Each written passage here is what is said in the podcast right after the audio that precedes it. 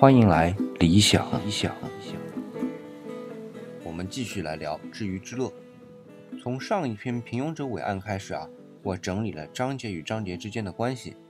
这次也一样，从反残化开始啊，就提到了平庸，也就是保守固化。然而，既然有强大的平庸作为存在延续的后盾，那为什么还会有演进呢？另外，有对于存在的欲望，无论是物格还是人格。都是天然存在的，用心理学的术语啊，叫生本能。那正是这种用隐晦在聚合体深处的本能，最深处的欲望，才创造了一次次演进的突破。这是用一种乐观的态度来看待的。如果用更积极的态度来描述这件事件，甚至可以说，正是由于这种来自于最深层的欲望，才在最合适的时机把握住了恰当的失误。使得存在得以延续。那这里的存在是泛指所有的聚合体，无论是迭代出来的新一代，还是它本身。好，那既然欲望是一种本能，而且它隐藏的如此之深，那以至于呢很难发现它是演进的根本。那么人类当理所当然地认为是意识起了强大的作用的时候，那就低估了它的存在。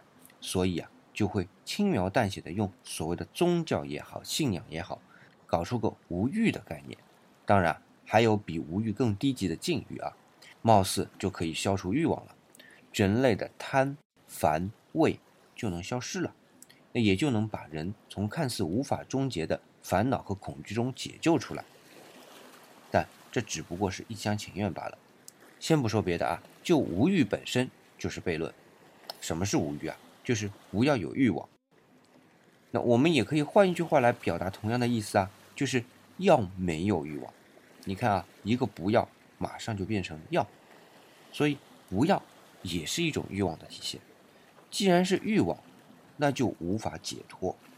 更何况除了欲望还有禁欲，简直就是在表明人的欲望有多么的强大。那么再来就是，就算欲望真的不在乎，那接下来。去坚持做到无欲的目的又是什么？这个目的本身不就是欲望吗？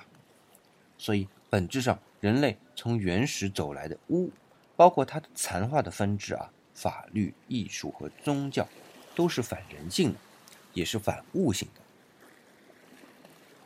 那么我们又该如何去破解呢？这点理想还真没想明白。但是有一个粗略的想法啊，和大家分享。首先，欲望还是不要去回避它。对于生存、对于延续的欲望，它就在那里，我们必须先承认它。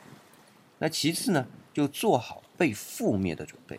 因为就宇宙的演进机制啊，我们可以从很多方面得出结论：所有的现有的存在和现有的存在在将来演进出将来的存在，都将会覆灭。啊，无论是依照热力学的第二定律推断出来的热寂。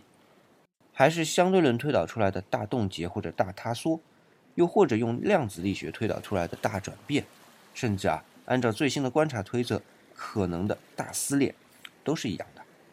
然后啊，再来想，一切都将归聚于负面，那所有的安与不安都没有意义，因为焦虑是对于将来不确定的焦虑。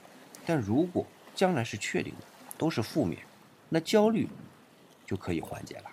那同时伴随焦虑的畏惧，也随之可以缓解了吧？这可能就是所谓的向死而生吧。